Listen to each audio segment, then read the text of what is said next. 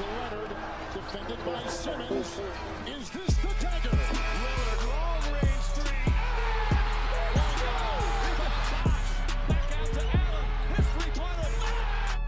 Rodada Sexto Homem.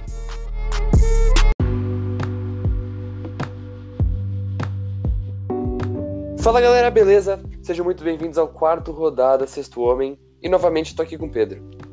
Bom dia, Tomás. Bom dia a todos. E pelo incrível que pareça, pelo parece um sonho, mas tá quase aí os playoffs. Faltam apenas, se eu não me engano, duas semanas pro início dos playoffs. O que é um sonho para quem começou esse podcast achando que não ia ter volta de NBA.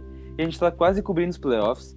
Essa rodada de hoje que a gente vai cobrir o quarto rodada Sexto Homem teve alguns jogos muito importantes, alguns jogos de confrontos diretos, mas também teve alguns joguinhos meio irrelevantes, sem muita importância pro contexto que a gente tá, com vários times poupando os principais jogadores.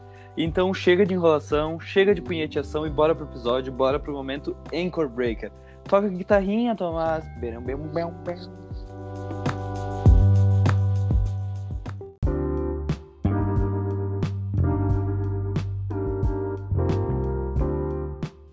Então, Tomás, bora pro nosso quarto episódio do Rodada, porque hoje a gente vai estar cobrindo os jogos que aconteceram na quinta e na sexta-feira.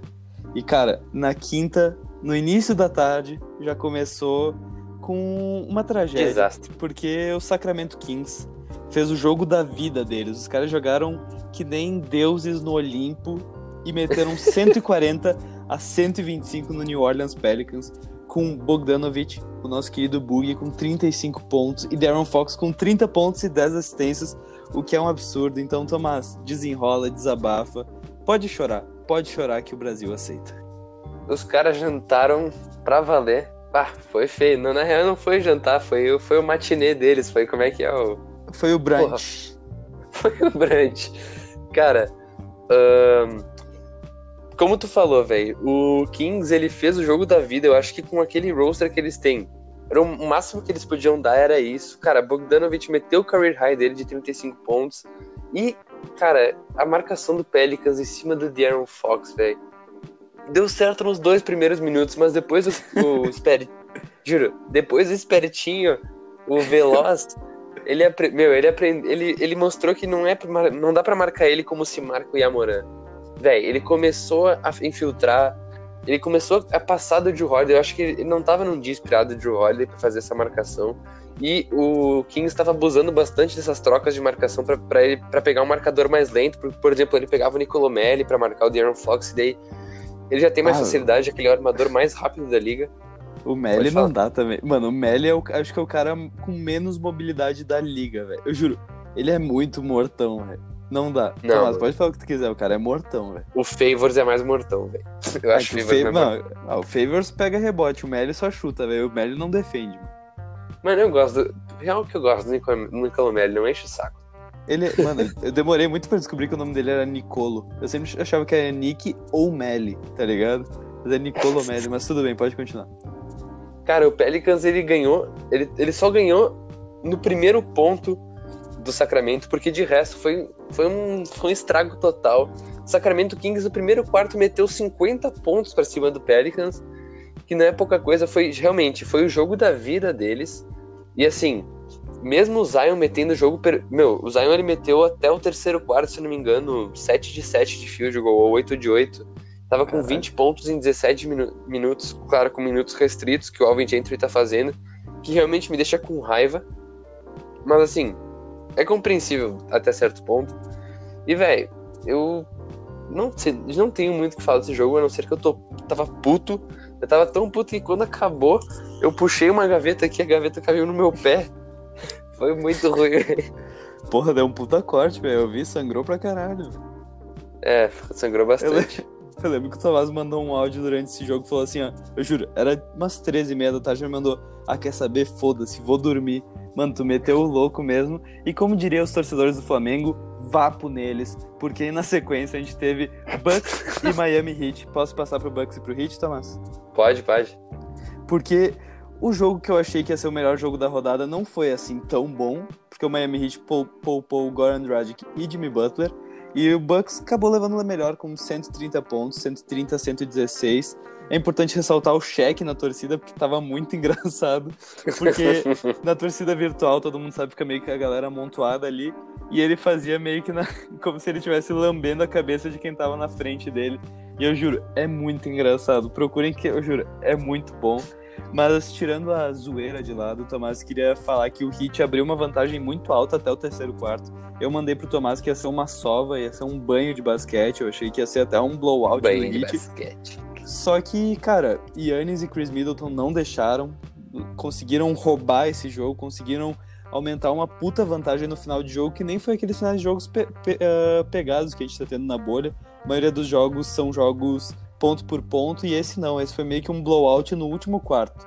O Heat, que nem eu falei, tava sem Jimmy Butler, com o Olinick de novo no lugar dele, e dessa vez sem Goran Dragic, que era o maior pontuador do time vindo do banco, e o cara também ficou fora. Então, no banco, Tyler Hero, pra mim, o Rookie of the Year da bolha, obviamente, o Jamoran não tá assumindo esse papel, anotou 20 pontos vindo do banco, ajudando muito a assumir esse lugar do Goran Dragic, mas em quadra, no time titular, Tomás, nosso querido Bam Bam, Bama Adebayo, decepcionou e muito. Sério, o cara que parou o Yannis no confronto deles durante a temporada regular antes da pausa, meteu 2 de 10 do field goal de quadra, não conseguiu parar o grego e acabou com 6 pontos, que foi assim, foi um foi péssimo, Tomás, eu me decepcionei muito, porque ele não estava marcando o Yannis.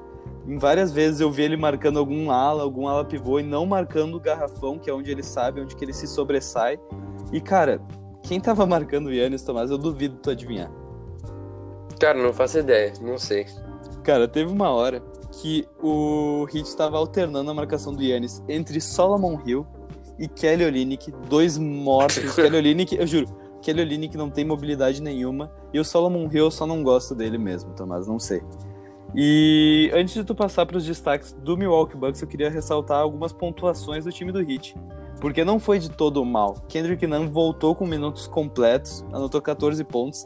Teve um péssimo aproveitamento, acho que o Heat não teve o jogo deles ainda. Mas conseguiu jogar do- dos dois lados da quadra, ele marcou, ele meteu um puta toco no DJ Wilson, foi um puta toco mesmo, uma pregada, indico procurarem. Além dele, Duncan Robinson terminou com 21 pontos, chutando de tudo que era lugar. E pra mim, o melhor role player da atual NBA, Jay Crowder, com 15 pontos, jogando muito, Tomás. O que, que tu tem do Bucks? Cara, eu acho que primeiro eu só quero adicionar o fato dessa marcaçãozinha aí que tu falou do, do Ben Adebayo, que tinha dado certo. Eu acho que isso vai muito também da falta do Butler, né? Como tu falou. Sim. Cara, imagina o Butler marcando ali no perímetro e Yannis pra evitar a infiltração e se infiltrasse o Ben na, na cobertura. Matava. Eu acho que talvez. É, esse papo poderia dar mais certo. Mas agora, falando que o, o Bucks acabou ganhando, cara, o destaque com certeza foi o, os dois superstars, os dois all-stars do time do, do Bucks, Yannis Antetokounmpo e Chris Middleton, ambos com 33 pontos e com mais de 65% de field goal. Caralho, Mas, achei que, cara- tu, achei que tu ia meter os irmãos Lopes. Mas tudo bem. Não, não. Mano, Mas, posso- cara, Chris, Chris Middleton metendo 5 de 6 de 3 pontos, cara. Porra. jogando muito. Cara, o Yannis, pra quem não viu o jogo, eu juro, a gente falou que Pra quem não, conseguiram conhece. Pra quem não conhece esse tal de Yannis Antetokounmpo, cara, que é um nome muito difícil, eu pedi pra minha namorada falar, ela não consegue desenvolver. Mas tudo bem, isso não vem ao caso, porque pra quem não viu o jogo, cara, o Yannis, a gente sabe que ele é imparável, mas ele meteu 100% de arremessos de dois pontos, ou seja, nas infiltrações. Os únicos arremessos que ele errou em quadra foi de três pontos, foi 0 de 4, se eu não me engano, ou 0 de 2. Não, foi 0 de 4. Mas ele teve um aproveitamento muito bom. Cara, ele tava imparável, mano. Eu juro, ele infiltrou umas três vezes com a mesma jogada e dessa vez o Adebayo tava marcando ele, que ele entrava, dava dois dribles, metia um spin no meio de toda a defesa, juro, no meio de uns três caras do, do Heat. Teve uma hora que ele meteu um spin em cima do Adebayo e do Igodala, que, porra, são dois ótimos marcadores, e ainda meteu uma dunk. Foi três vezes assim, o cara tava dancando tudo que vinha, juro. Eu acho que ele meteu umas umas seis dunks nesse jogo. Não sei, eu posso estar chutando muito alto. Mas o cara tava muito bem, velho. É, cara, eu acho que muito de- desse ir bem do, do Yannis, primeiro que é na necessidade, porque eu, na real o Bucks não precisava disso, mas eu acho que é só pra ir pro, pros playoffs com uma moralzinha, com o time ah, rodando bem, até porque se tu for ver a rotação foi acho que tá- todos os jogadores do Bucks acabaram jogando, menos o Rob- Robin Lopes. E os outros que nem foram pra quadra, mas eles estão tentando fazer uma rotação um pouco maior. Assim como o Miami, Miami também teve uma rotação grande, só não jogou, sei lá, o quarentão do, do Anis Hasley. Mano, mas o bagulho que eu tô achando do Hit é que, tipo assim, com a volta do Jimmy Butler, porque eles- a gente sabe, a gente sempre fala que a gente paga pau pro Hit porque eles rodam a bola muito bem, esse jogo não foi diferente. Mas, cara, com a volta do Jimmy Butler e com o Goran Dragic metendo 20 pontos todo jogo vindo do banco, cara, a gente pode ter visto um jogo dos dois principais concorrentes à Conferência Leste, né? Pois é, eu acho que esses dois são. Ah, é que a gente descarta muito Toronto, não dá pra ficar. Eu acho que o Boston a gente vai falar mais pra frente, mas a gente descarta muito Toronto, esse que é o problema. Eu acho que tem que botar um pouquinho mais de fé nesse Toronto. Realmente, Tomás, porque. E também eu acho um bagulho do Bucks, velho. Eu acho que eles vieram pra, tipo, pra mamar, assim mesmo, com o, o Middleton e o Yannis com 33 pontos. Porque, porra, eles vinham de uma derrota pro Nets. Eu sei que eles estavam com o time todo capenga, mas vir de uma derrota pro Nets cai um pouco no, no, A moral. no nível, né? Cai a moral, tá Cai no louco? conceito, cai no conceito. Cai no conceito do pessoal. Vamos passar pra Suns e Pacers, Tomás? Sim, cara, confronto de Suns e Pacers que teve surpresas pra todos os lados, pelo lado positivo e pelo lado negativo. Suns acabou levando melhor, 114, 100, é, 114 99. Cara, eu acho que a nossa notícia ruim é ter mandado mal falando que o TJ Warren era o MVP da bolha e hoje ele metendo, ontem no caso, metendo 16 pontos com 20% de arremesso de 3, cara. É um Porra, absurdo. O cara vinha com jogos de 8. Mano, 8 de 11 do perímetro é um absurdo. Jogos de 50 pontos que nem contra o Sixers, filho da puta. Cara, eu juro, ele pega, ele pega pra fuder, mano. Mas aí, cara, a gente pode falar tudo que a gente quiser do time do Pacers, mas o Suns vem fazendo milagre, Tomás. Os caras vêm operando milagres e eu não duvido deles ficarem com a nona seed e o Portland Trail Blazers ficar com a oitava. Cara, eu não descarto mesmo isso depois do que eles vêm jogando. Os caras estão invictos, são o único time 4-0 da bolha, Tomás. Verdade, cara. É, eu acho que de destaque desse jogo, obviamente, a gente tem que destacar a performance do DeAndre, DeAndre Ayton. O cara pegou 10 rebotes, 23 pontos. Poucas É um ideias, esse cara aí. Esse cara é poucas, velho. Tá pegando mais confiança. Tudo bem que ele errou a única bola de 3 que ele, que ele arremessou, mas tá pegando mais confiança. Eu acho que isso aí é até interessante. O cara tava metendo, meteu 61% de field goal, que é normal pra um pivô, querendo ou não, mas. Cara, DeAndre Ayton sabendo ser a- o escape ofensivo desse Phoenix Suns. Além de Devin Booker, que meteu 20 Obviamente. pontos. Só o básico. Cara, 10 Devin Booker- tava, é- tava ajudando a armar o jogo, querendo É ou não, muito tava importante armando. falar isso. É muito importante falar que ele tá ajudando na rotação, que é uma coisa rara a gente ver. Infelizmente é uma coisa rara a gente ver Devin Booker com mais de 10 assistências. O cara anotou 10 hoje. E, cara, os destaques do Suns podem vir também do banco de reservas, porque Cameron Payne, que eu já destaquei nele no jogo contra o Clippers, marcando ah, Kawhi em algumas bolas e metendo bola na cara do Kawhi duas seguidas com 15 pontos agora, Cameron Payne. E o Saric, que eu já pago o pau pra esse cara há um tempão com 16 Saric é pontos. Tomás. Mano, ele é muito bom, né? É importante dizer que o Pacers estava com o time completo. Se eu não me engano, eles estavam só sem o Sabonis, mas o Oladipo, Miles Turner, Brogdon. Mano, acabou, acabou sem risadinha, Tomás. Acabou essa história de poupar um, poupar outro. Agora eles estão indo com tudo e tomaram uma sova, tomaram uma surra de assolando o Suns. Um absurdo, Tomás. Absurdo. Cara, a gente tem que ver como é que vai ser esse Phoenix Suns com o Kelly Oubre Jr. ainda, né, cara? Eu acho que. Verdade. Kelly Oubre Jr. velho. E Aaron Baines, que tava fazendo uma temporada excelente com o time do Suns, ninguém lembra disso, mas ele tava metendo bola. Se eu não me engano, ele teve um jogo com 10 bolas de 3, velho, contra o Houston, não foi? É, foi um negócio assim, pior que foi. Foi um absurdo. Cara- então, esses dois voltando é pra mamar, Thomas. É, eu acho que pra fechar aqui, não sei se tem, tem mais alguma coisa pra adicionar, mas pra fechar eu tenho que. Tem que, dar, tem que falar que o, o, o Pacers, se tivesse ganho esse jogo, estaria empatado. Estaria, teria conseguido empatar com o. Em, em número de vitórias com o Miami. Então, assim, os caras estão buscando mesmo. Eles estão 3-1 na bolha, se não me engano. É, 3-1, né? Sim, eles estão 3-1, acho que eles só perderam esse jogo, eles estavam invictos. E, cara, o Pacers é uma surpresa, mano. Eu tava duvidando muito, eu achei que o Sixers ia dar uma sova neles, ia roubar vaga e os caralhos. Mas não, eles estão com o TJ Warren, que eu acho que ninguém esperava, né? Então, mas antes É. de passar pro Dallas e Clippers, eu queria meio que adicionar um quadro aqui. O que, que tu acha? Eu não te falei Pode isso, não. Eu, mano, eu não Mano. te falei isso. Mas, Pois cara, é. eu acho que a gente podia falar todo dia uma dica cartoleiro. porque agora voltou o Brasileirão. E como a gente sabe, a gente sempre vai falar alguma coisa, alguma coisa de futebolzinho, não, não sai de nós, tá no nosso sangue. Então, a minha dica para os cartoleiros de plantão é colocar o Oswaldo nessa rodada, Tomás, o Oswaldo do Fortaleza. Ele vai jogar contra o Atlético Paranaense e, cara, botou, mitou. Ele vai meter uns dois gols, uma assistência, vai fazer 20 pontos, vai valorizar pra caralho. Tomás, tem alguma dica? Cara, minha dica, minha dica vai pra defesa, que, cara, se tu quer ganhar, se tu quer ganhar uma, um cartole, cartoleta nessa rodada, não precisa nem ser ponto, vai ganhar cartoleta. Coloca o Vanderlei no gol.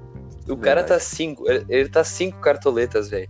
O Vanderlei que foi o mito do ano 2018 no Cartola. É um absurdo. Mano, Vanderlei, velho. O cara, o cara é uma máquina. A galera não bota fé nele. E agora sim, Tomás, eu realmente te peguei de surpresa. A gente não tinha falado nada sobre isso. Não mesmo, velho. Acho que eu te deixei sem palavras, mas isso vai ser um quadro meio que recorrente aqui, Tomás. Vamos passar pra Dallas e Clippers? Bora. Puxa aí. Então, então o Clippers meteu 126 a 111 no Dallas, só confirmando aquilo que a gente falou no último episódio.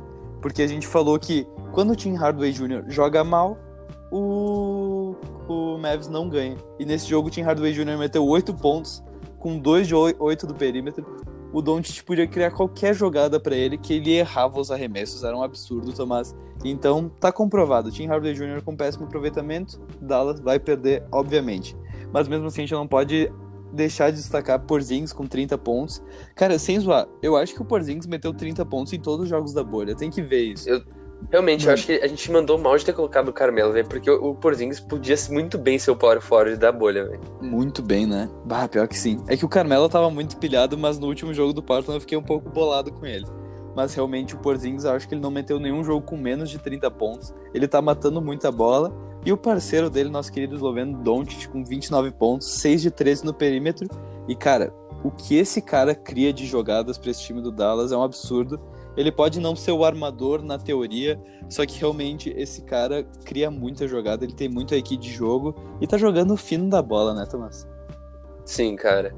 E, é, como tu falou, Tim Hardaway Jr. não joga. Ah, eles deveriam achar, sei lá, botar o Seth Curry pra fazer o que o Tim Hardaway Jr. faz. Não sei, talvez seja viagem, mas o Tim Hardaway Jr. só chuta de 13 e infiltra, velho. Se Sim. melhorar o jogo de filtração do Seth, talvez ele possa fazer isso, não jogar como um armador e sim como um ST. Mas, cara, e, eu acho que dá pra falar um pouco do Clippers, Sim. que eh, eles estavam sem Montrezl Harrell e Patrick Beverly, que são dois jogadores muito importantes para o banco. Ah, já estavam com o, o dono do clube, o Lou Williams. Ah, Porra, cara, ele Sweet Lou. realmente tinha coisa naquela, naquele, na bebida daquele clube, porque, cara, ele tá voltando, ele voltou muito mal daquele puteiro. o puteiro, mano. É que eu botei no roteiro agora que eu vi. Eu meti assim no roteiro, ó. Lou Williams não voltou bem do puteiro. Não tinha visto isso. Bah, cara, quiser. Porra, Mas, mano, cara, eu- mais um jogo do Kawhi de 20, com 29 pontos. Ele realmente tava abusando muito dos mismatch. Ele, ele e o Paul George tem, tem essa de eles conseguem ter uma equipe pra mudar bem a marcação. Tudo bem que o Dallas, eu acho que a marcação é um pouco mais eficiente do que era a marcação do, do Phoenix Suns. Sim. Eu acho que a, a marcação do Dallas, independente se trocar, eu acho que vai ser um pouco melhor. Tipo, Na sabe, teoria, vai- Tomás. Na teoria, É, porque Kawhi Leonard foi anulado por Cameron Payne, Michael Bridges e DeAndre Ayton. Falo mesmo. é, cara. A e... tríade. A tríade. Mano, Véi, eu acho que. Pode um falar. bagulho, que, um bagulho que a gente tem que falar de Kawhi e Paul George é que o Doncic, a gente sabe que o Doncic é um dos principais nomes da liga, obviamente isso. Contra o Kings a gente esqueceu de falar, mas todos os pontos dele, ele fazia um pick and roll com o Porzingis, sobrava com um pivô, e cara, Doncic com pivô é a mesma coisa que colocar Diego Souza contra o Inter, cara. É bola boa na certa. Então tava dando sempre bom, ele fazia aquelas jogadinhas de mismatch, É o ele Grêmio. tanto, ele tanto infiltrava na velocidade quanto ele fazia um step back. Só que agora, quando ele fazia essas trocas, ou ele acabava com o Paul George ou acabava com o Kawhi. Então não tem como jogar no meio desses dois, são dois elite É defensors. Então, cara, foi muito difícil pro nosso menino Doncic dessa noite. Então eu não sei como é que ele vai vai desdenhar isso nos playoffs, porque querendo ou não, Dallas e Clippers é um dos confrontos mais próximos de acontecer. Essa vitória pro Clippers foi muito importante para se manter em segundo na conferência.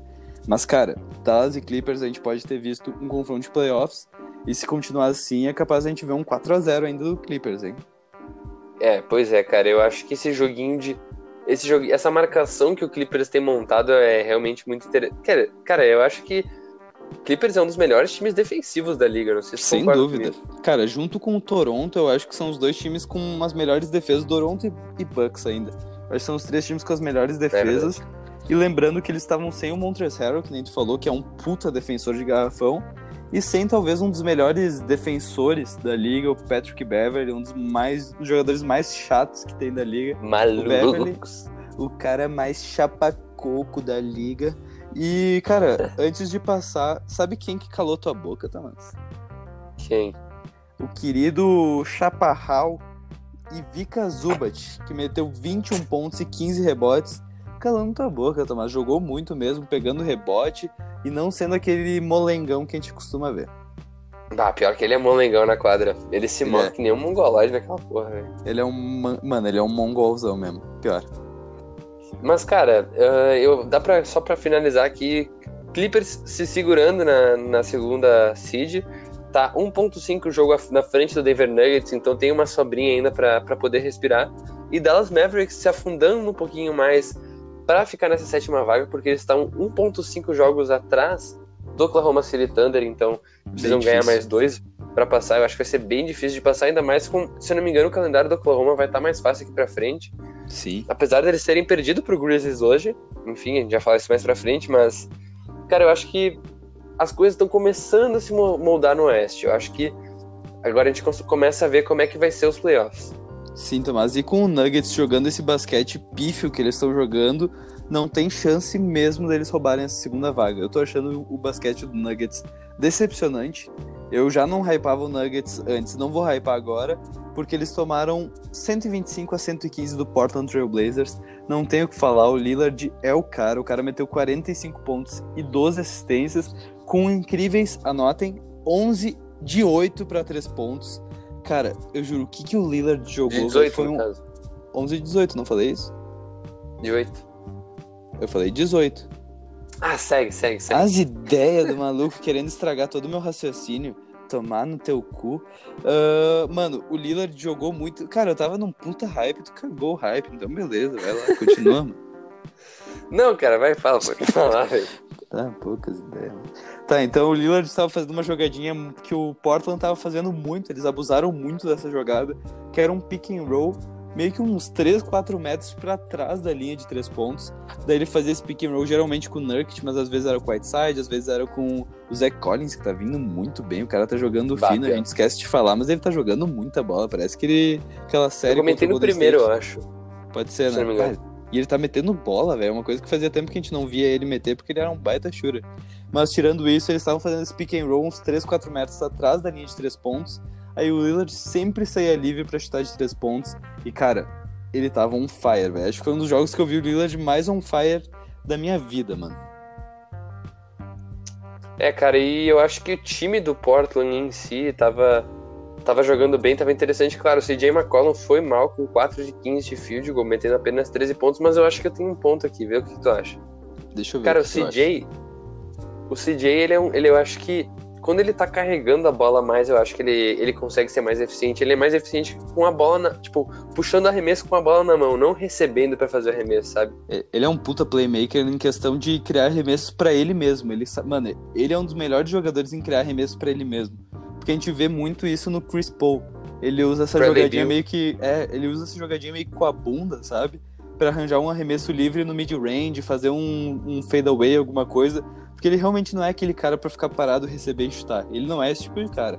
Ele é aquele cara que vai pra infiltração, tanto que ele errou mais infiltração do que bola de três pontos. Ele tenta floaters meio que impossíveis.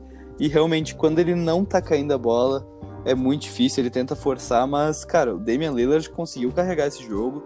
O Nurkic meteu 22 pontos também. Ele tá fazendo ainda uma temporada muito boa, essa volta muito boa. Fino Tem da uma bola. O fim da bola tem uma sequência que eu quero destacar dele. Que ele meteu um puta pôster no Ball Ball. Eu acho que todo mundo viu isso no Instagram, porque foi um absurdo. Daí ele meteu esse pôster, mas antes disso, ele meteu uma puta assistência picada, eu acho que pro Zach Collins, mas foi muito foda mesmo esse passe. Não tô hypando, ou foi pro Gary Trent Jr., não lembro. Também depois disso, ele meteu um toco na defesa, uma dunk.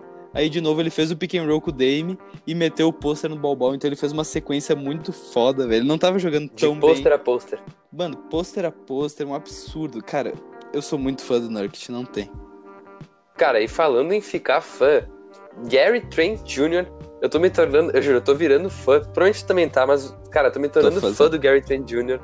O cara com 27 pontos, 7 de 10 na bola de 3, ou seja, 66% de aproveitamento, no caso de field goal.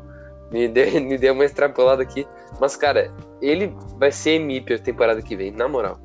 Mano, se ele continuar com esse basquete moleque dele, nesse time do, do Portland que precisa de alguém que venha do banco pra, pra pontuar, porque eu lembro que quando a gente quando a gente começou a falar nos inflando expectativas, a gente falou, cara, não tem ninguém no banco desse Portland pra pontuar. A gente ressaltou Nasser Little, Anthony Simons, uh, Wayne Gabriel, mas, cara, a gente ignorou que Gary Trent Jr. ia ser o cara, e ele é o cara. Porra, 27 pontos, mano, não tem.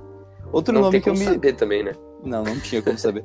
Mas o nome que eu me, dece- me decepcionei e muito, Tomás, foi o Carmelo Anthony, que meteu 7 pontos com 25% de field goal. E eu tô com muito medo de o Carmelo Anthony voltar a ser o Carmelo Anthony de Houston, Carmelo Anthony de OKC, voltar a ser aquele cara que monopoliza Não, o ataque, queima a posse de bola, tenta pontuar e quando não tá caindo, ele continua arremessando até acertar. E tem dias que ele não acerta mesmo. Cara, mas eu acho que quem monopolizou foi o Dame. Certamente foi o Dame. É. Eu acho que, cara, um time. Esse seria. Certamente o Portland é o time ideal para pro Carmelo, cara. Porque o Dame, certo, tipo, não tem como o Carmelo disputar ser estrela do time com o Dame. Tipo assim, Cara, não tem tá, nem não. condições. O cara, mano, o Carmelo, junto com, eh, com o Russell Westbrook e Paul George, queria ser o cara do Oklahoma chamando bola no final de jogo, Tomás. Desculpa, mas o Carmelo Tá, tem tá, dessa tá. de meter o louco. Não, não, mas eu acho que ele se colocou no lugar. Eu acho que o Carmelo entendeu isso e talvez tenha sido só um jogo ruim, tá ligado? Um lapso. Mas é que eu lembro que a gente comentou isso no início do podcast, que se o Carmelo se assumisse, assim, se assumisse, fica bem estranho, mas se ele assumisse o papel que ele é um role player, ele ia dar muito certo e realmente Sim. tá dando muito certo, velho. A gente sabe que nessa bolha a gente colocou ele como power forward da seleção da bolha, então não é pra pouco, mano. Do lado do Nuggets, Tomás, o que, que tu separou? Cara, Michael Porter Jr. continua com aquela sequência dele. Ele meteu. Tô começou falando, com 30. Tô falando, mano. Poucas pra ele, poucas. Cara, começou com 27 pontos. ah, cara, acho que poucas ideias. Ele tá se mostrando. Claro, ele tá com mais tempo de quadra, ele tá assumindo mais tempo, porque se eu não me engano, antes da, da bolha ele tava um pouco menos. Ele tava vindo do banco até, cara. E, mano, eu juro, eu falei, essa, esse, essa volta da NBA vai ser muito boa pra dar minutagem pra ele, já que Jamal Murray, Gary Harris estão fora, então, ganhando Mas essa falando em minutagem, Flamengo, né? eu falei nem inflando. E, mano, olha o que, que esse cara vem fazendo. Dois jogos com mais de 30 pontos e agora esse com 27. E aproveitamento muito bom, cara. Ele não é, tipo, gastando arremesso. Cara, ele arremessa de três, ele mete bola. Infiltrando, ele mete bola. né? Sim, ma- mano, é um puta aproveitamento, prin- principalmente pra um rookie. Pra quem não lembra, ele é. Porra, ele é um rookie, mano. Ele não jogou a temporada passada. Mas de destaque negativo, a gente tem Nikola Jokic. Eu confesso que eu não consegui ver esse jogo inteiro. Eu vi uma. Eu acho que eu vi só o segundo tempo. E o Jokic realmente estava jogando mal. Ele terminou com 8 pontos. Mas ele não tava queimando bola, ele só não tava arremessando, ele tava criando mais jogadas do que do que arremessando, querendo pontuar. Ele viu que o jogo tava pro MPJ, então ele tava servindo ele, porra, ele meteu 13 assistências, jogou bastante, cara, jogou mesmo. Mas quem se destacou nessa posição foi Mason Plumlee. Eu falo desse cara, Tomás. Eu falo de Mason Plumlee e o cara meteu 13 pontos e 5 assistências, conseguindo entrar em quadra e entregar o que o Jokic não tava conseguindo.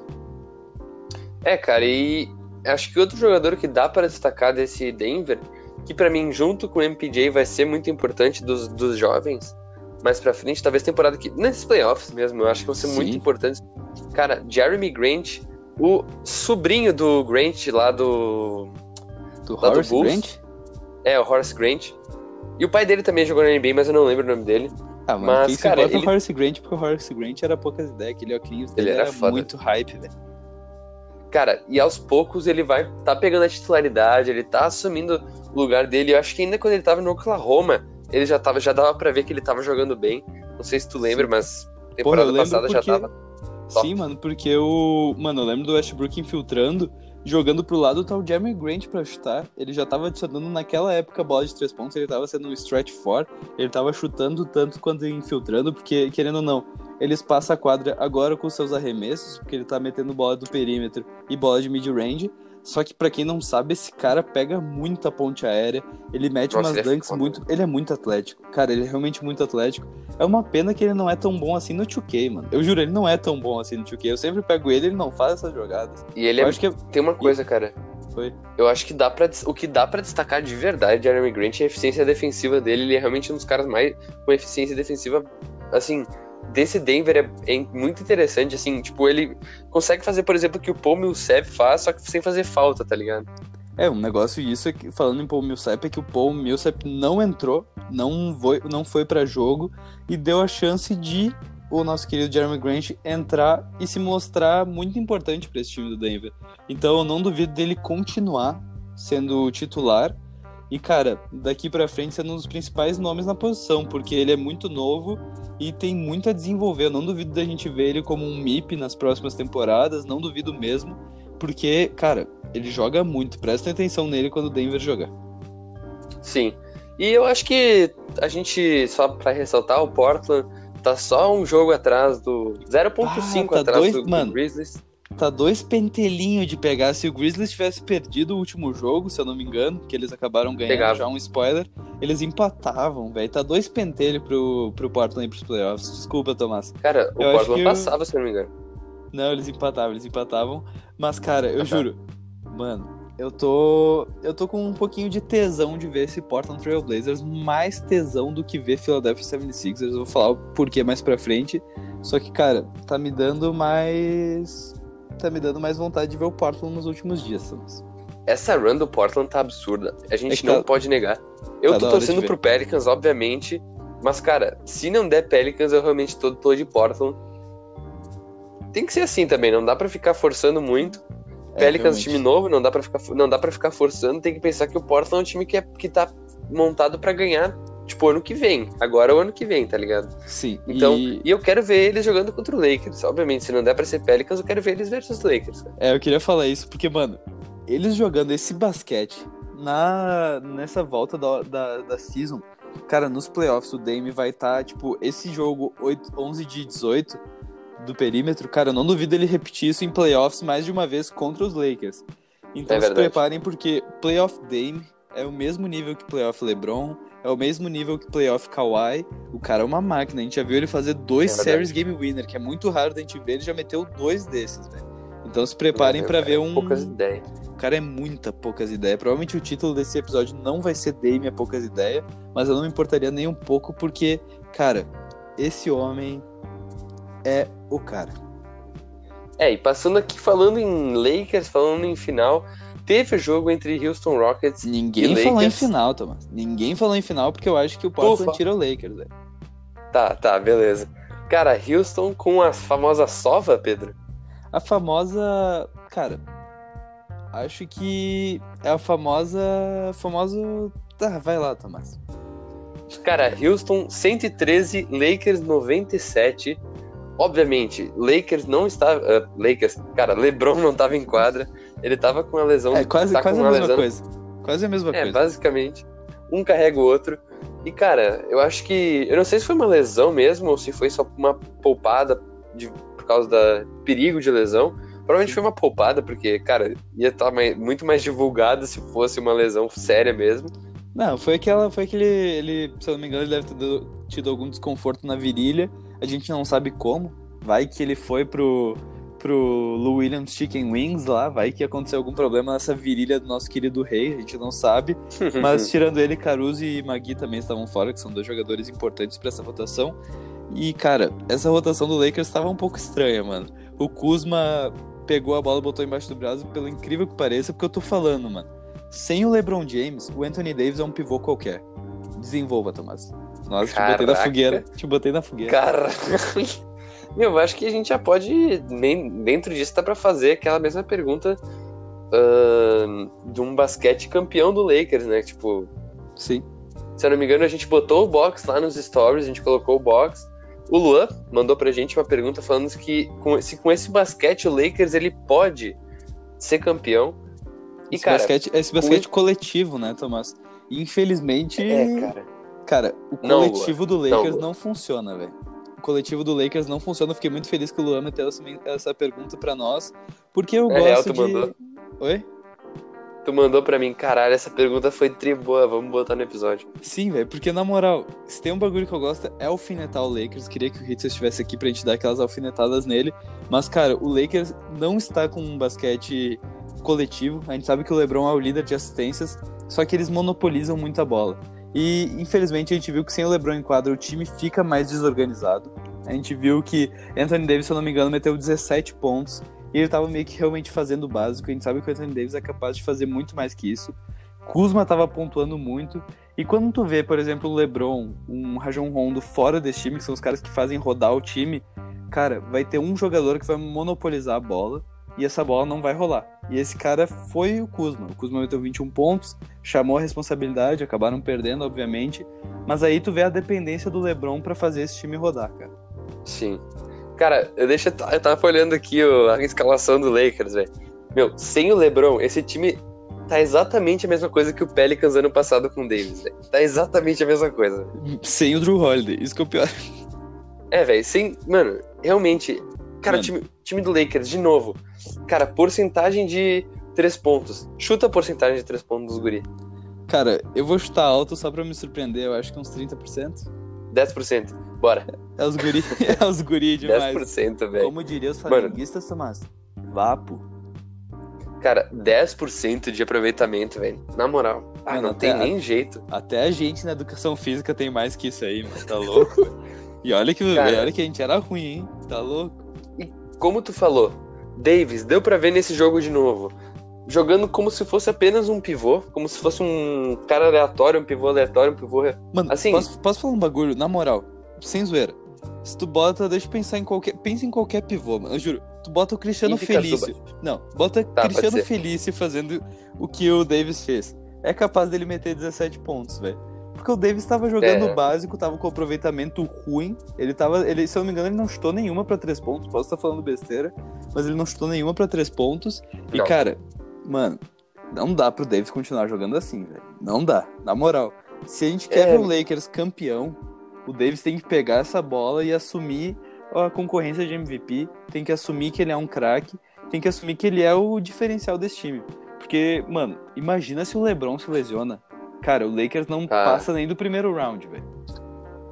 Pior que o Davis desse jeito tá muito fraco, realmente. Cara, o Davis é concorrente MVP, já foi concorrente MVP, acho que é uma vez. Mas assim, é, o Davis é o melhor power forward da liga. Isso, assim, E é um dos sem melhores, dúvida. cara, e tá sem dúvida nenhuma no top 10 da liga de jogadores em geral. O cara não pode meter uma atuação dessas sendo um jogador comum, e não é a primeira vez. Jogo passado ele também jogou muito mal, se não me engano, ele não chegou nem a 10 pontos, velho. Não dá. cara, o Portland derruba esse Lakers se for se do jeito que foi ontem e o último jogo, o Portland derruba esse Lakers. Jogo contra, contra o Oklahoma. Mano, sem Cara- zoar, Nurkic consegue parar o Davis. Falando bem sério, se o Davis não tiver inspirado, o Nurkic consegue parar ele, o Whiteside consegue parar ele. Não sei se o LeBron, o LeBron não vai ter nenhum páreo pra ele, mas se dobrarem no LeBron, cara, não tem nenhum cara que consegue carregar esse Lakers. Se o Davis continuar É que- assim, óbvio. Esse duo é muito forte. Esse, esse, essa dupla é muito forte, LeBron e Davis. Esse que é o problema. A super estrela desse time é, é muito forte. Sim, Só que, mano, tipo assim, é que nem tu cara- falou, o duo é muito forte, mas quando acontecem várias vezes aquelas rotações em que um senta e o outro vai pra quadra, é ali que o Lakers perde, velho. É, se eu não me engano, o Encher do Lakers, eu tá, quando a gente foi fazer o episódio do MVP, eu fui procurar. Cara, o Encher do Lakers é tipo assim, ó, quando o Davis tá jogando, ela, ele muito abaixo de, de 50%. E quando tá só o LeBron jogando, é um aí pelos 50%, e quando tá os dois jogando, chega a 60%. Então, assim, cara, é, é outro nível os dois jogando juntos. Se- os dois têm que estar bem E pra não, dar mano, certo. Porque eu se du- depender de um, não rola. Não duvido os dois jogarem mais de 40 minutos nos playoffs, todos os jogos. Tipo, o LeBron chegando. Sim, Não sei, não sei se o LeBron com 35 anos consegue jogar 48, 48 minutos. consegue, velho. Eu não Eu duvido. Não, mas se o jogo. O Davis eu não duvido de não sair de quadra o tempo inteiro. Talvez o Dwight Howard vá ser poupado nesse playoffs. E não poupado por causa de lesão, mas poupado porque pode dar alguma Não merda ao rola. Dwight Howard. Mano, não rola, né? Uhum. Bah, te chamei no meio de um bocejo, percebi, mandei Eu mal. tava bem no bocejo. Bah, jo- jornalista, jornalista não. é, pá, não dá, não dá. Cara, mas eu acho que deu de Lakers por enquanto. A gente Deu pode de falar Lakers. mais pra frente. Sim, deu de Lakers, Sim. mas tem que falar do Houston. Agora né? vamos pro Rocket. Isso aí, cara. Vamos pra onde Meu, interessa. Harden novamente com uma noite inspirada. Eu acho que ele só teve um jogo ruim na bolha, na minha opinião. E, cara, 39 pontos, 8 rebotes e 12 assistências, quase um triplo-duplo. E um aproveitamento de 3 daqueles que a gente conhece. Cara, James Harden com 5 de 10, tá bom pra ele que força bastante. Cara, Cara, 50% tá bom demais. Me arrependo de não ter colocado ele na nossa seleção da. Que a questão do backcourt estava muito bem definido. Eu e o Tomás a gente meio que teve desavenças, mas mandei mal em não colocar o Dame. Só que, mano, James Harden implantou um jogo de defesa que a gente sabia que ele já tinha. A galera. A galera falava, juro, a galera falava que ele defendia mal, mais por causa daqueles videozinhos que bombavam dele marcando Sim. mal e tal. Porque ele realmente sempre foi um bom marcador. Ele consegue, pelo incrível que pareça, marcar jogadores maior que ele. Ele não tem problema de pegar um mismatch. Ele consegue dar algum jeito. Se eu não me engano, ele meteu um toco. Em quem que ele meteu um toco no último jogo? Não nesse jogo, no outro ainda. Puta, não vou lembrar. Acho que foi no CJ, velho. Acho que foi no CJ. Ele meteu um baita toco. E, cara, o Harden jogando defesa e pontuando desse nível, mano, eu acho que não vai ter, assim, tipo. Eu acho que o Houston vai conseguir avançar um pouco mais nos playoffs, velho. Porque a Se gente pegar sabe um que nos- Denver, Sim, se pegar um Denver, cara, se esse Houston pegar um Denver, Denver atropela. É, eu também acho. Cara, Na moral. esse, esse jogo, uh, o Westbrook acabou não jogando, o Eric Gordon ainda não voltou. Eu acho que o Eric Gordon ele é interessante pra essa rotação, mas ele não é essencial, na minha opinião. Ah, assim. Tomás, jogador de 50 pontos, vai falar o quê, mano? Ah, que nem te dizer que o Lavert tá essencial pra esse Nets, velho. Ele tá. Ele tá essencial nada, pra esse net. Mano, o Lavert. Bah, Tomás, a gente discute isso mais pra frente. Mas o Lavert é o cara, velho. Mas na moral, Cara- Eric Gordon, Eric Gordon é uma máquina, Tomás. Eu acho que ele faz muita falta. Mas tirando ele, a gente teve Robert Covington e Ben McLemore. Acho que era isso que tu ia falar, né? É, os caras uh, com aproveitamento de 50 pontos, uh, de 3 pontos de 50%. Caralho, Caralho. bateu agora, velho. Bateu Mano. e feio, mano. Mano, mas eu queria destacar o, o Robert Covington na defesa de novo. O cara com 13 steals e 2 blocos nesse jogo. Ele Caralho. realmente tá fazendo um papel quase, assim como o. Tucker, ele velho. tá, faz... ele tá fazendo um papel de defesa muito importante. Ele joga como. Ele tá jogando como pivô do time também, porque ele, ele é um cara mais alto desse time. E ele Mano, não tá fazendo mal, velho. Tomás, eu vou querer, vou mandar essa aqui pros nossos queridos estudantes de ensino médio. Robert Covington é quase que fosfolipídios dentro de uma parede celular, Tomás, porque esse cara tem uma função estrutural absurda. Porra, ele, mano, ele faz a troca, ele faz as trocas do time, porra, ele faz as trocas, ele faz a osmose, os caralho. Eu vou falar muita merda agora que faz muito tempo que eu não vejo isso. vou mandar muito não. Ô, os fosfolipídios metem os bagulhinhos lá das osmose e tudo, as trocas, né? Mano, eu já, já, já não A lembro sedução. mais disso aí. os, os ácidos graxos. Bah, mandei malzão. Gurizada, não anotem isso. Cara, mas eu acho que pra continuar, só dá pra destacar que nesse jogo, o Lakers, obviamente, já tá clinchado como os líderes, então não vai mudar porcaria nenhuma essa derrota. Mas o Houston, eles se dá uma. pega uma pequena vantagem em cima do Utah Jazz. Tá um pouquinho à frente, tá 0,5 jogos à frente, tá se colocando no quarto lugar. Eu ainda acho que se o Denver continuar desse jeito, eles conseguem pegar a te- a terceira vaga, porque realmente o Houston tá num pace muito bom. Cara, o Houston E, cara, deu é praticamente um dedinho no cu do Nuggets só pra dar aquela puladinha, pra, pra perceber que tem alguém chegando atrás deles, tá ligado? Então, mano, se preparem que o Houston vai vir forte. Eu sei que eles não são contenders. Desculpa os torcedores, eu não acho o Houston. Por exemplo, eu acho o Portland mais contender que o Houston em um playoffs. Caralho. Só que, cara, a gente não É, pode agora duvidar talvez de nada dos MVPs, né? É verdade. E os MVPs, cara, eu não tô nem falando de Russell Westbrook e James Harden. Eu tô falando sim de Jeff Green. Cara, o cara tá uma máquina, ele não para de pontuar. Mano, ele não para de pontuar, meteu 15 pontos, continuando aquela sequência foda contra o Blazers, velho. Jeff Green é o cara, Tomás. Jeff Green é poucas. E eu acho que a gente pode passar por outro dia, né? Bora. Porque, Tomás, no nosso querido matinê de sexta-feira à tarde, a gente teve um prato cheio com um jogão entre Jazz e San Antonio Spurs. Porque o Porra. Jazz tava com um time, um quinteto. Cara, o Jazz tava com um quinteto espetacular. Eu juro, tava com um quinteto muito foda. E o Spurs conseguiu ganhar de 119 a 111. O Jazz tava com um quinteto muito bom, com Miami Oni, Mundiay, Niang, Ingles e Ed Davis.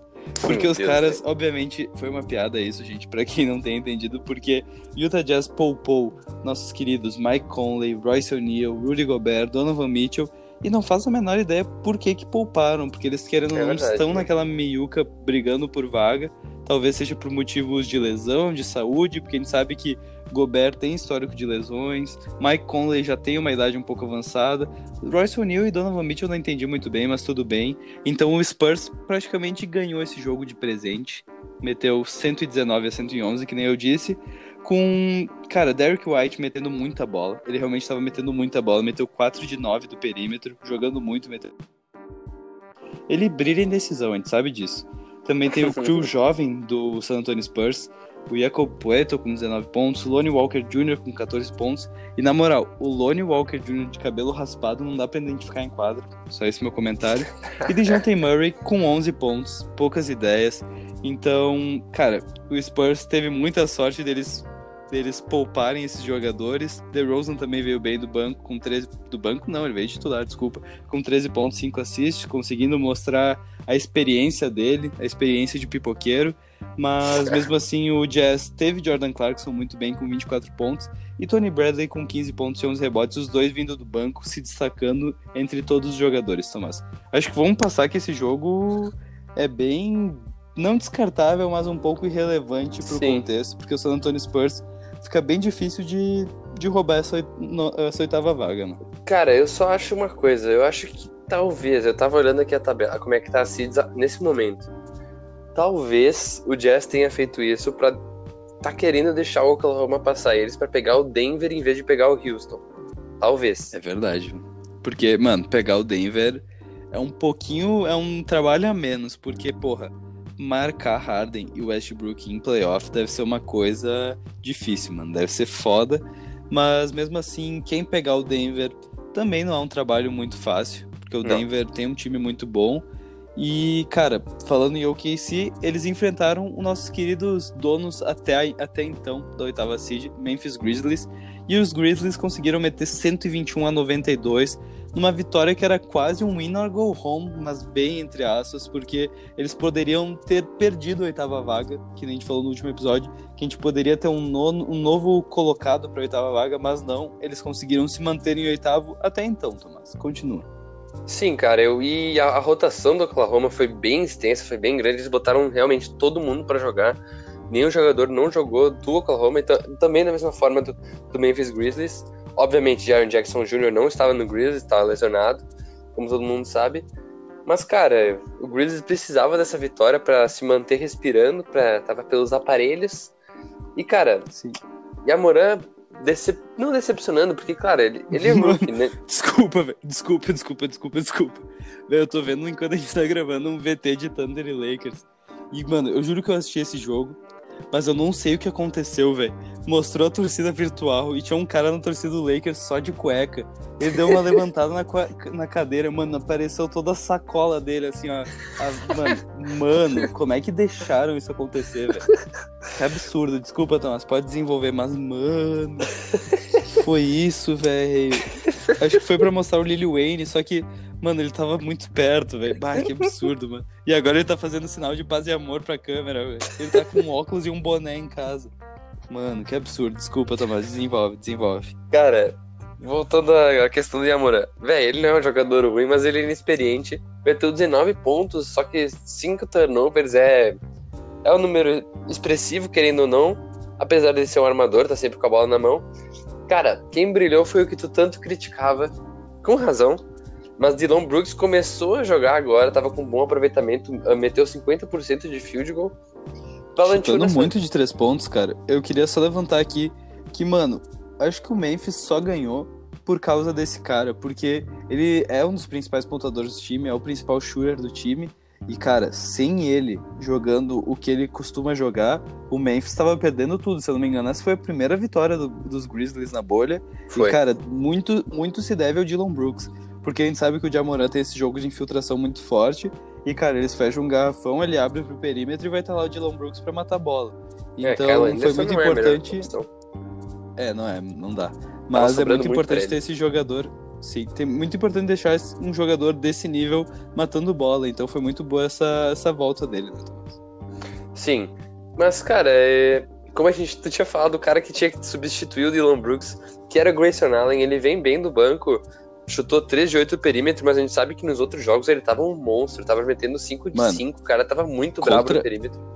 Contra o Pelicans ele tava muito foda. Se não me engano, ele meteu umas 6, 7 bolas de 3, né? É, por aí. Eu, eu, eu acho que umas 6. Mano, Juliano, acho que ele meteu umas 4 no primeiro quarto, se não me engano. Com um puta aproveitamento. E Tomás, do lado do Oklahoma, a gente não pode acabar, que nem tu falou, essa rotação enorme do Oklahoma deu bom, velho, porque teve mais de 6 jogadores com mais Bom, de 10 bom pontos. não, né? Tá, não deu bom, mas deu bom. É, não deu bom. Mas é importante ressaltar que tivemos seis jogadores com mais de 10 pontos. Isso, querendo ou não, é muito bom. Mas a parte ruim, o lado ruim de tudo isso, é que nenhum jogador botou a bola embaixo do braço e pontuou muito. Que nem a gente viu o CP3 fazer contra o Lakers, que nem a gente costuma ver Shai Alexander, às vezes Steven Adams. Dessa vez, teve todos os jogadores com uma média de pontos muito parecidas, 12, 13, 14 pontos nesse jogo, no caso. E, cara, sei lá, me decepcionei um pouco porque o Oklahoma vem apresentando um puta basquete. Destruiu o Los Angeles Lakers, foi um puta blowout. E esse jogo me decepcionou um pouco, cara, porque CP3 meteu apenas 17 pontos. Lu... Mano, eu não consigo falar o nome desse cara. Lugnen Dortz. No caso, Dortz meteu 16 pontos, foi o, o outro cara que mais pontuou nesse time, mas o resto foi uma pontuação muito baixa, porém todos com uma pontuação consistente, querendo ou não. É, cara, eu acho que não tem muito do que adicionar realmente nessa, nesse, nesse jogo. Ahn, cara, Oklahoma City Thunder ainda tem uma briguinha, eu acho, pro Utah Jazz. Caralho, eu a acho que falou o nome completo dos caras. Na Por moral. É que, sei lá, tipo, man- mandou Oklahoma City Thunder. É que, sei lá, é que é muito estranho falar Oklahoma City Thunder na minha cabeça, mas tudo bem. Cara, o OKC tá uma vitória de passar o Utah Jazz, como a gente sabe. Cara, eu realmente não sei se essa. Eu fico com o pé atrás, na verdade, se é melhor pegar um Denver ou um Houston. Eu não sei, eu pegaria um Denver. Eu, se fosse o técnico, ia preferir o Denver. Mas. Mano, mas eu acho que não, não tem tem muito esse. isso. Eu não sei se a galera. É. Mano, não tem essa de perder. É que nem. Mano, é que nem tancar, velho. Tancar é um bagulho escroto. Eu acho que eles É não estão perdendo de propósito. Não, não, provavelmente não, mas assim. Eles ainda têm uma briga, eles ainda conseguem passar o Utah Jazz se quiserem, pegar a quinta seed. E da parte do Grizzlies é só se, man- se manter vivo, cara. Eles precisam ganhar o resto se eles Difícil. querem. Cara, se eles quiserem não ir pro play-in, quer dizer, ir pro play-in eles vão, mas se eles, tipo, não quiserem se arriscar e, tipo, não ter a vantagem no play-in, pra quem não sabe, o play-in é se a oitava seed, se o cara que tá no, se o time que tá na oitava seed ganhar, pronto, já acabou. Mas se o que na nona seed ganhar, vai ter outro jogo, e ele tem que ganhar esse outro jogo, entendeu? É, no caso, o nono tem que ganhar dois jogos e quem tá em oitavo só precisa ganhar um. E eu não duvido Isso. do Portland ter essa vantagem, cara. E se o Portland tivesse van- vantagem, a gente sabe que é muito difícil desse time do Memphis, desse time muito jovem do Memphis, conseguir tirar Damian Lillard e CJ McCollum dessa, desse eminente playoff. Né? E ainda, ainda mais. Cara, é, nesse sentido eu acho que o Portland quer brilhar, o Portland quer crescer, cara. Isso aí, Tomás. Vamos passar pra Nets e Kings, o baita jogão. Cara, o jogão do dia, o destaque do dia, Nets e Kings. Nets acabou levando a melhor a 119 e a 106. Eu acho que Kings no back-to-back não deu muito certo. Eu acho que eles só fazem atuação grande quando é, quando é contra o Pelicans, pelo, pelo visto. Tu cala minha boca, porque Kyrie Lavert ah, meteu, meteu bola nesse jogo. Se eu não me engano, caraca, talvez eu fale merda, mas ele meteu 22 pontos, isso? Isso, 22 pontos. E, cara, um jogador desses, não falando por causa da pontuação, mas mesmo que ele venha apresentando em toda essa bolha e antes da pausa da NBA, cara, ele ao lado de Kevin Durant e Kyrie Irving vai ser muito interessante, porque ele consegue jogar tanto na 2 e na 3, e com a adição do Joe Harris, que é um baita pontuador, esse time vai estar muito interessante para a próxima temporada. Tomara que eles, mano, tomara que eles mandem embora logo o Andre Jordan e mantenham o Jarrett Allen, porque o que esse cara tem, tem feito Mano, ele não é só um defensor de área, ele é um pontuador também. Teve Ele é jogo bom, de 20 pontos, velho. Na moral, não dá pra tirar o mérito dele, ele é realmente muito bom. E Tomás, é importante dizer que se o Kings, quer dizer, desculpa, o Brooklyn Nets, ele já ele passou o Orlando Magic após esse jogo, ele foi pra oitava, uh, pra sétima colocação. E cara, se eu não me engano, se o Nets ganhar o próximo jogo e o Orlando ganhar o próximo jogo, o Wizard já não tem chance nenhuma de ir pra de ir pras cabeças. É, se eu não me engano, eu acho que vai, não, vai, não vai rolar pro Wizards, eu acho bem difícil. Ainda mais com a derrota deles pro Pelicans hoje, graças a Deus, com todo o respeito à torcida do Wizards. Mas, cara, desse jogo mesmo que a gente tá falando, eu acho que pro lado do Brooklyn Nets foi um jogo bem coletivo, se tu for ver a distribuição de pontuação e de minutagem tá, tá bem distribuída. Teve vários jogos, tem, mano, teve um, dois, três, quatro, cinco, seis, sete, oito jogadores com mais de dois dígitos. Joe Harris, metendo, metendo muita bola. 5 Ele de mete 7, muito. cara, 70% de 3 pontos. Tu fez Interessante. esse cálculo aí. agora, Thomas? Não, tem do lado, velho. Ah, tá. Achei que tu tinha feito esse cálculo de novo. Ah, não, beleza. Bem tranquilo. E, cara, por parte do Sacramento Kings, eu acho que dá pra destacar Boyan- Bogdan Bogdanovic. É Esse complicado cara, essas porra, velho. Os dois têm um nome igual e ainda tem um nome muito parecido. O primeiro nome muito parecido. Vamos fuder. sim, Bogdan Bogdanovic metendo 50% no- de- na bola de 3. Meteu 27 pontos. Uh, Fox, de novo, como um dos principais líderes ofensivos, criando jogadas, 7, 7 assistências e 21 pontos. E, cara, é uma coisa que eu fico puto, velho. O Harrison Barnes. E... Não, o Bielica, velho. Ele só joga contra, quando é contra o Pelicans, eu juro, velho. E contra o Houston. O cara já meteu verdade. dois game winner contra o Houston, nem vem. É verdade, é verdade. A torcida do Houston tem mais raiva desse cara, na moral. Vamos passar pro que interessa, Tomás. Vamos pra picanha. Vamos pra picanha, porque começando os trabalhos, Tomás. Philadelphia 76ers controlando o Magic. O Sixers ganhou 108 a 101. E Tomás, dá teu parecer, porque quando eu começar a falar, eu não vou parar. Cara, a Filadélfia, se não me engano, dominou esse jogo, não, não ganhou, não tava com a liderança o tempo inteiro, mas foi um jogo controlado, querendo ou não. Ahn, Tobias Harris foi a principal arma ofensiva do, do Philadelphia, curtiu essa? 23 Curti, pontos. Cara, pegou 15 rebotes, eu acho que é um negócio bastante interessante.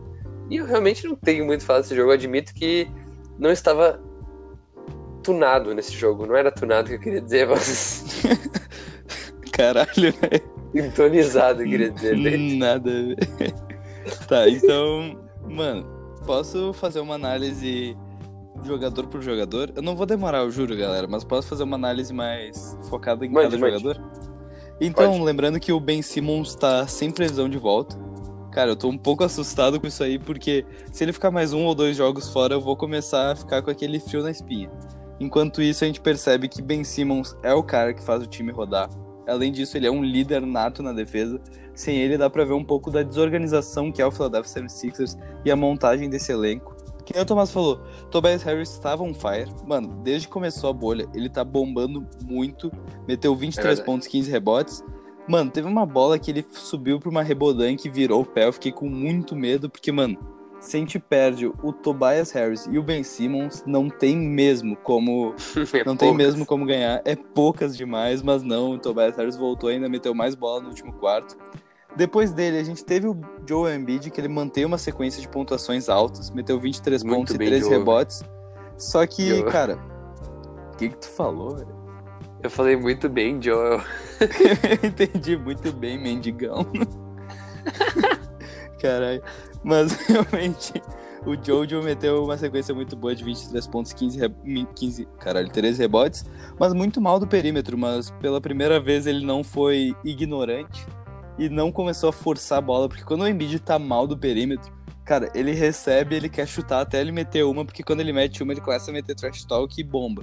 Mas esse jogo não, ele Verdade. meteu 0 de 2, graças a Deus não ficou chutando. E agora tem Se dois nomes que me decepcionaram muito. Caralho, Tomás, esses teus comentários de fundo estão muito engraçados, velho. Não dá pra entender Por nada. quê, velho? Tá te Ah, trocando desculpa. umas ideias, tipo assim, poucas ideias, mano. É. Boa, mendigão. Tá, mas agora eu quero falar mal agora. Se me permite, eu vou falar mal.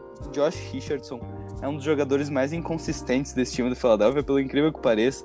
Um dos times que tem Joe Embiid e Ben Simmons, que são jogadores muito inconsistentes. O cara Mano, ele meteu 5 pontos e 16% de field goal.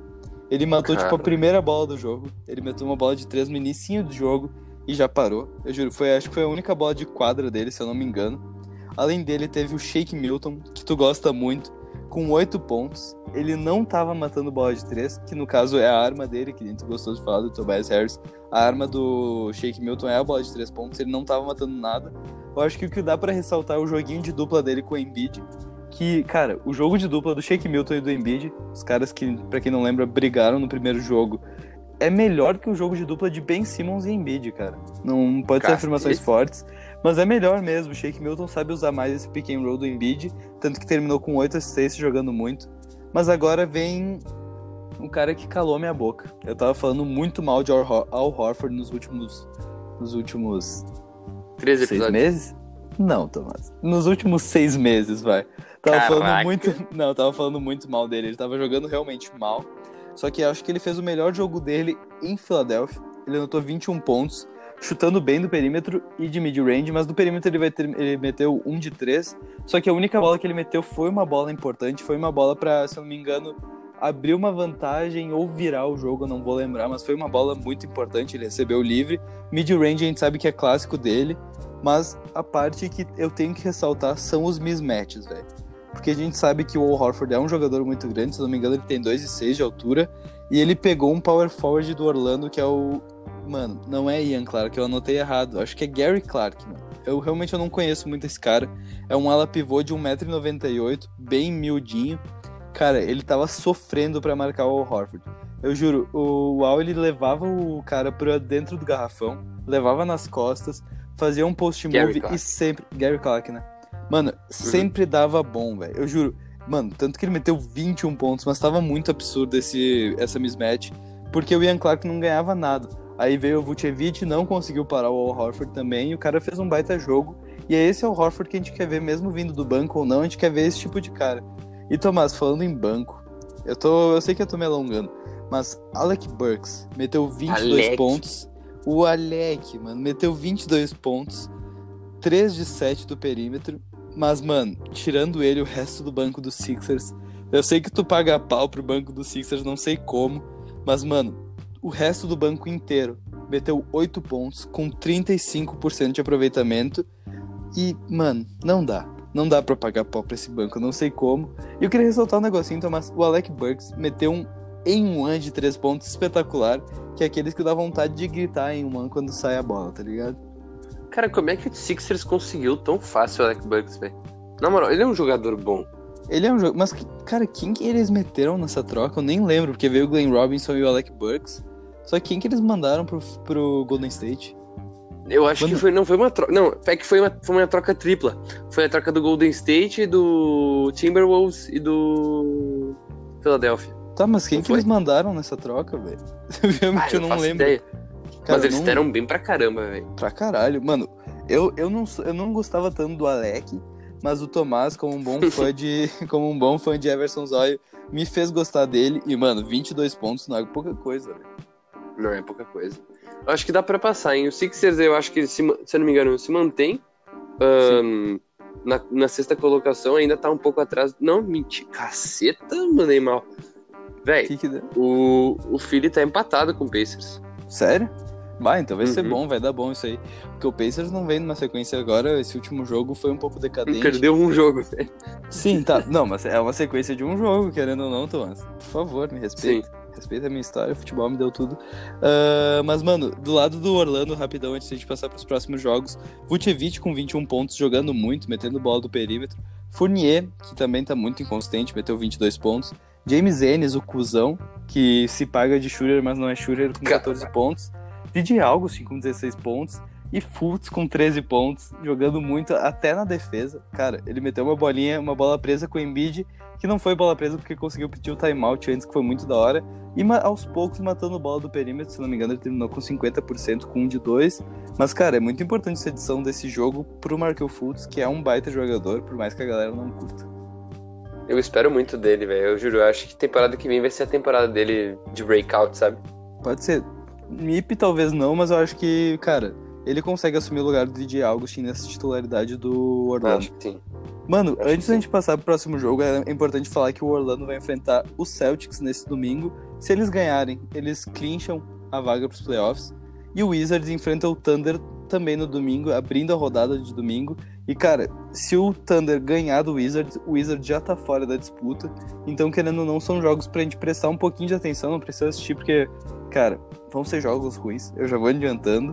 Mas são jogos que são importantes pra definir o, o leste, que praticamente já tava definido, né, né? Thomas?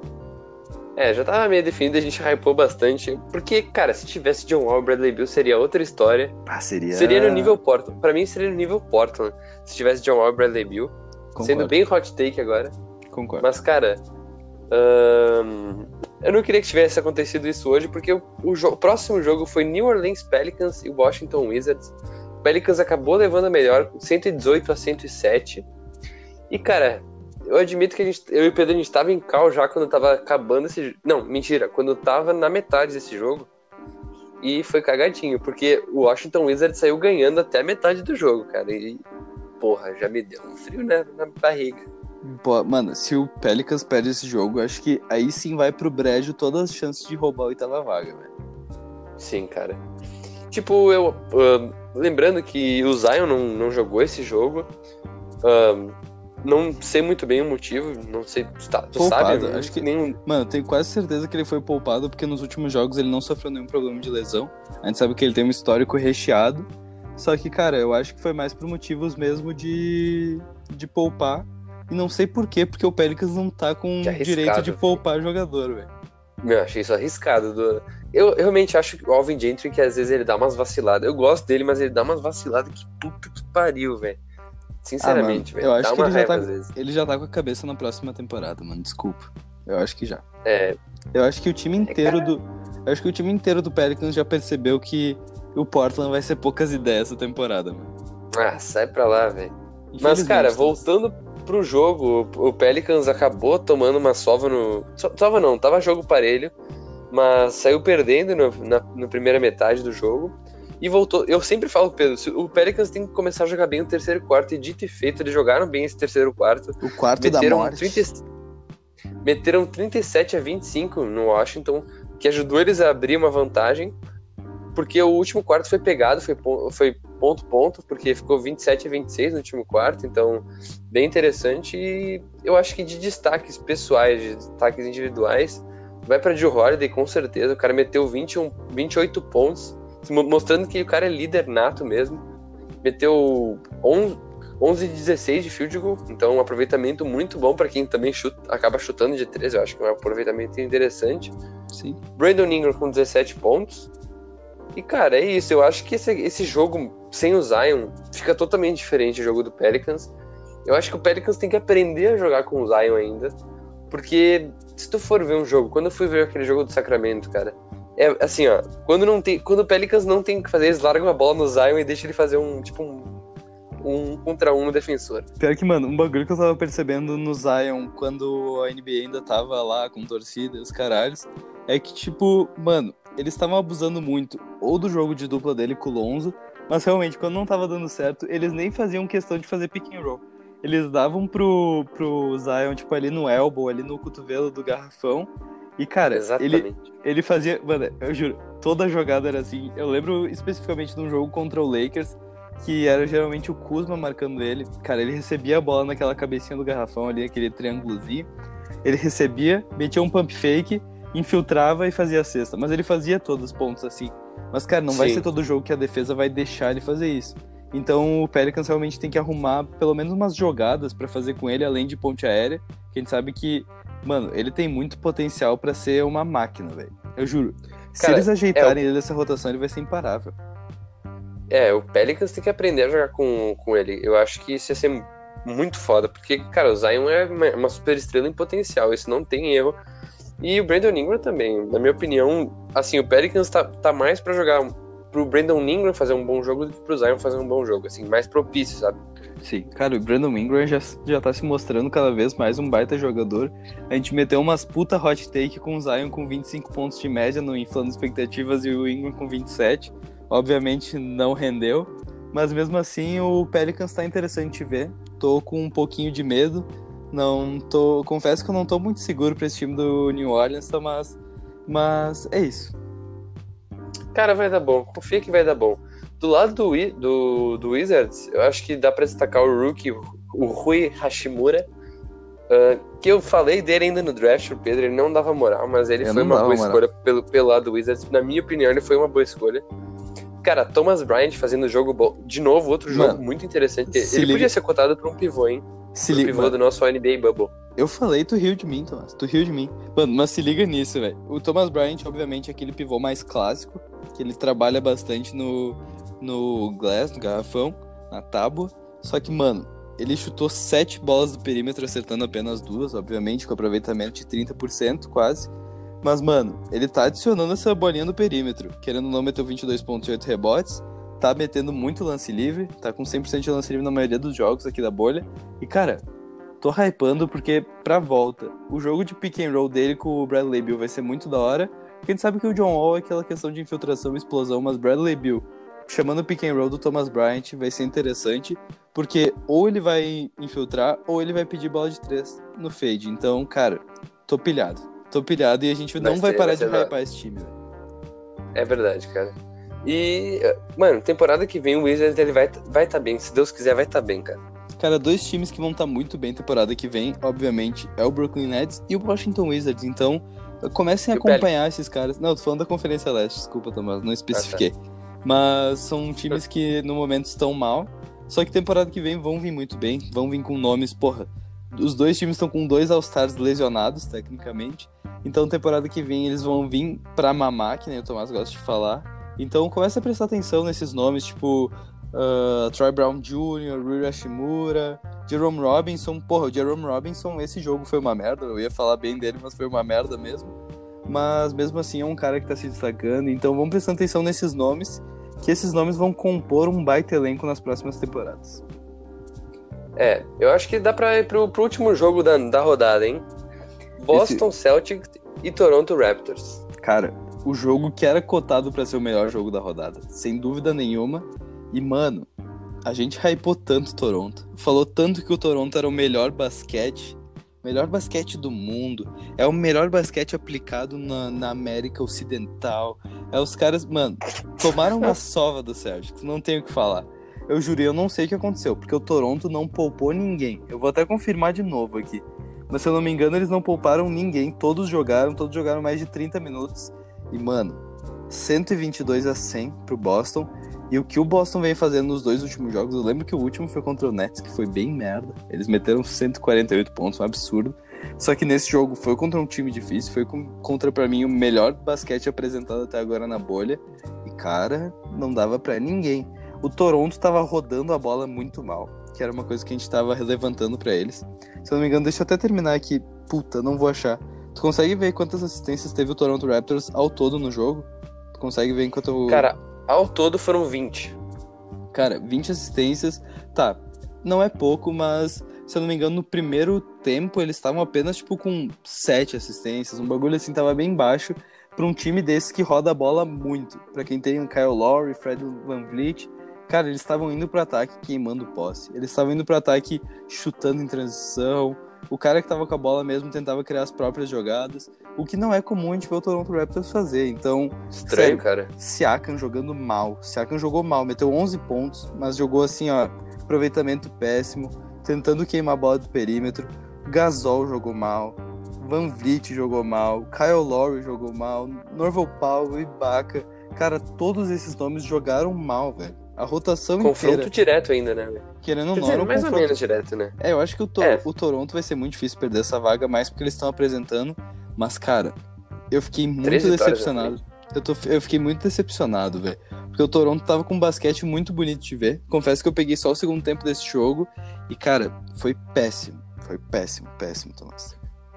É, cara, é estranho pensar, porque ah, o, Celtics, o Celtics deve ter jogado uma, jogou bem uma defesa, porque, cara, ah, forçou com que o banco do Toronto pontuasse basicamente a mesma coisa que os titulares estavam fazendo, cara.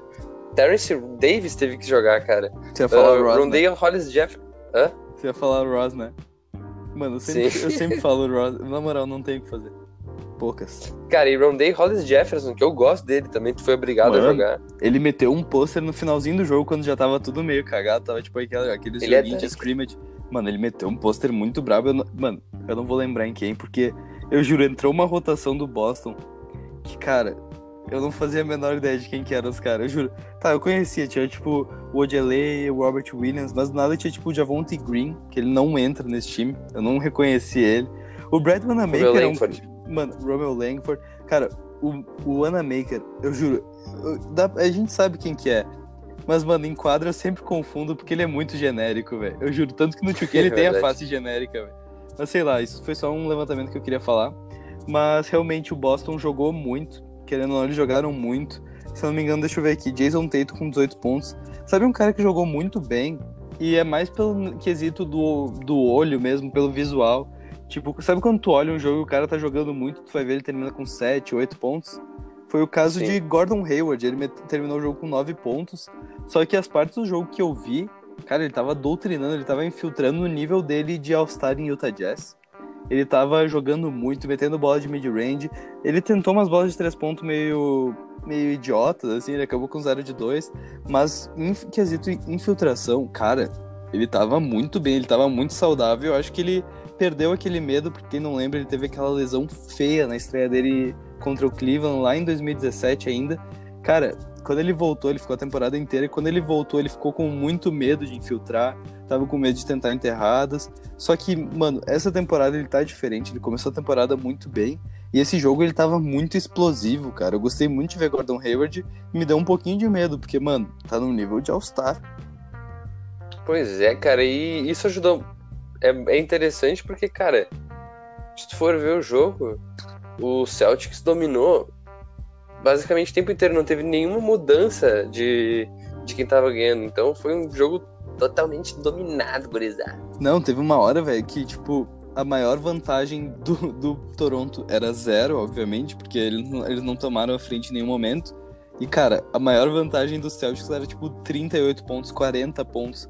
Cara, é um absurdo a gente ver isso pra um, pra um confronto direto dos dois principais contenders, velho. É que o Leste tá com esses nomes muito fortes. E, velho, não dá. Eu juro, não dá pro Toronto Não, jogar assim. Porque a gente sabe que o Toronto tem uma pequena uma pequena raiz de pipoqueiro antes de Kawhi. Pô, eles pipocavam muito, eles tinham campanhas Sim. excelentes pra tomar 4x0 pro Cleveland. Não dá, então, mano, pra terminar essa rodada, eu só queria te ler aqui Semi Ogelei com 3 de 5 do perímetro. Vai lá. Caralho. Vamos, Desenvolve. vamos, vamos pro próximo. Não, não vou desenvolver. tô brincando, velho, caralho, tô brincando. Calma, calma. Me respeita. Caralho, que porra, velho. As ideias Caralho, do mas foi maluco. foda, hein? Foi foda, né? hein, caralho. Bora indicar um joguinho pra essa gurizada. Vapo, vapo, vapo.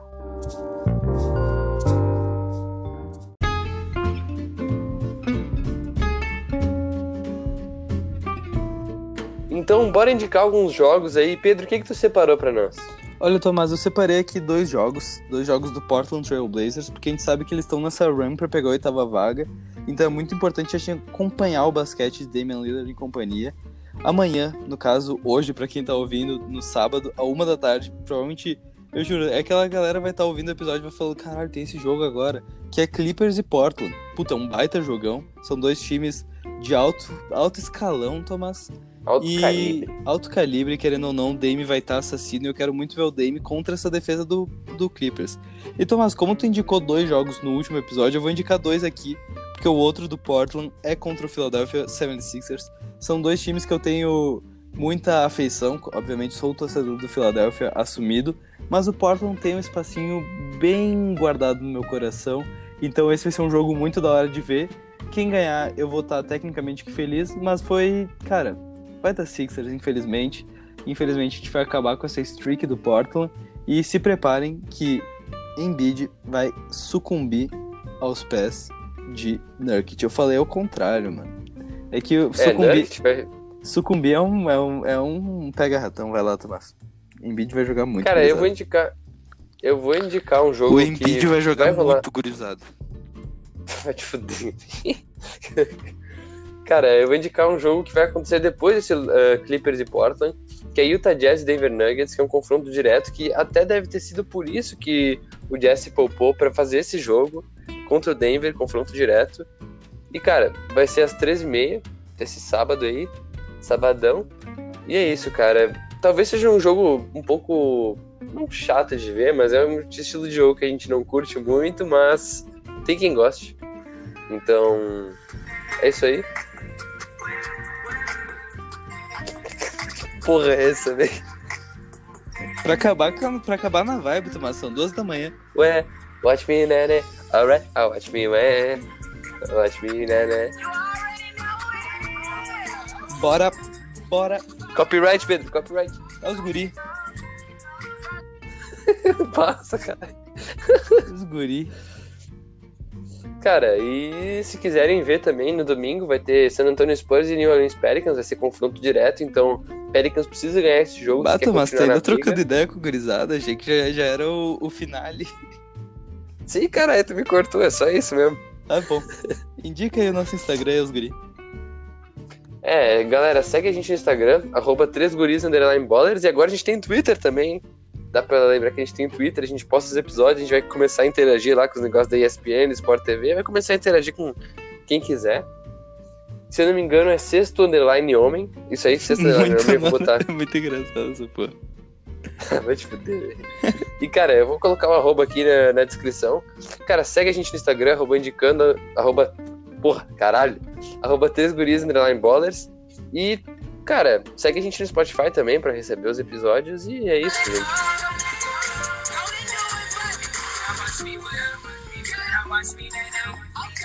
Alright. Né, né? Muito obrigado por terem escutado até aqui o Sexto Homem Podcast. Fiquem com Deus e até mais. E bora, Grêmio.